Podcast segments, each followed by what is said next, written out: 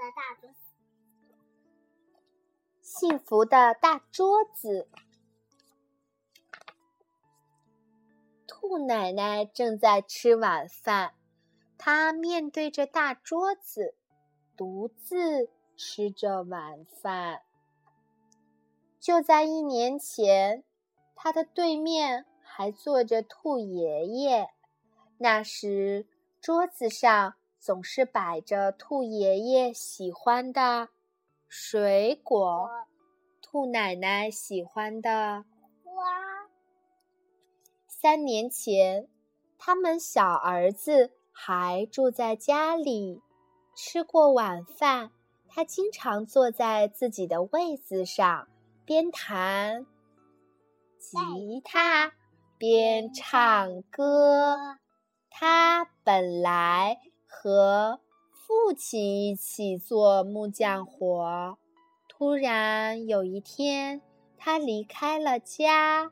他说：“我想当海员，到全世界的海洋去旅行。”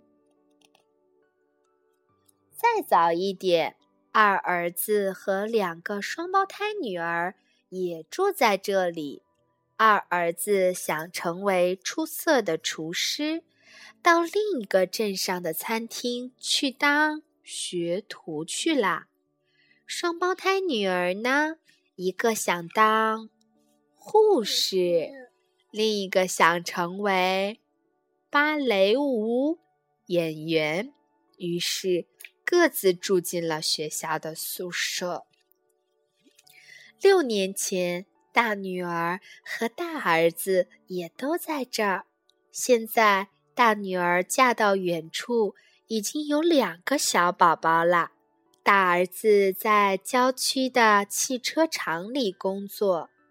六年前的那些日子，他们一家八口围着这张大桌子吃每一顿饭，不仅吃饭、喝茶、聊天、休息的时候。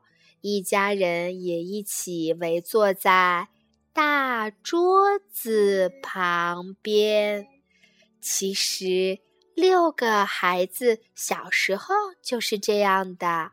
孩子们在桌子上写作业、看图画书、下棋，有时。躲进桌子底下玩捉迷藏、过家家。这张大桌子是小儿子出生后不久摆在这儿的。那时候，孩子们的妈妈，也就是现在的兔奶奶，经常在这张桌子上烫衣服、做大糕、剥。衬衫、桌子、椅子都是孩子们的爸爸，也就是兔爷爷亲手做的。随着孩子们的长大，小椅子一把接一把的改成了大椅子。等所有的椅子都一样大了。孩子们却开始一个接一个的离开，最后六个都离开了家。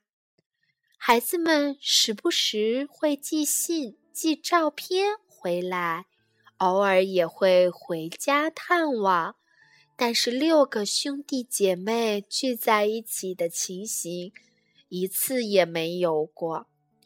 吃完晚饭，兔奶奶。一个人伏在空荡荡的桌子上，想念着他的孩子们。不管哪个孩子做了错事，挨了骂，都会躲到这张桌子底下，怎么喊也不肯出来，还在底下涂鸦。哦，对了，兔奶奶忽然想起来，当年虽然知道孩子们涂鸦，可到底画了什么，她一直也没有。看过，因为那时他每天都很忙，桌子底下的涂鸦连着一眼的时间都没有。兔奶奶站起来，爬到桌子底下。哎，还真不少哦！这张画的不错。咦，那是谁写的字啊？仔细看一幅幅涂鸦，兔奶奶的耳旁响起了孩子们的哭声、笑声和叫喊声。妈妈，妈妈，妈妈，您在哪儿？哎，我在这儿。兔奶奶不由自主的回答，吃惊的看了看四周。您在这儿啊？桌子的一头冒出了小儿子的脸。是你呀？什么时候回来的？妈妈，你在桌子底下干什么呢？小儿子坐在了自己几年都没有坐在的椅子上。还是这里最自在。我有时还梦见回到这儿，在梦里我一直是小小孩儿，和妈妈和大家一起围坐在这张大桌子里。那时候可真热闹。兔奶奶望着大桌子，点点头。对啦，下个月是您的生日，我们兄弟姐妹聚一次怎么样？我这就跟哥哥姐姐商量。真能这样，我太高兴了。小儿子住了两个晚上，回码头去了，又剩下兔奶奶孤零零的。孩子们一起回来，如果真的能这样。那太好了，兔奶奶环视着空荡荡的大桌子，脸上笑眯眯的。到时桌上一定要摆满每个孩子喜欢的食物：豌豆汤、炖胡萝卜、卷心菜、苹果沙拉、奶油焗洋葱、南瓜汤、番茄汁儿。啊，够我忙活一阵子的啦！和我们喝的南瓜汤是一样的。嗯，对呀。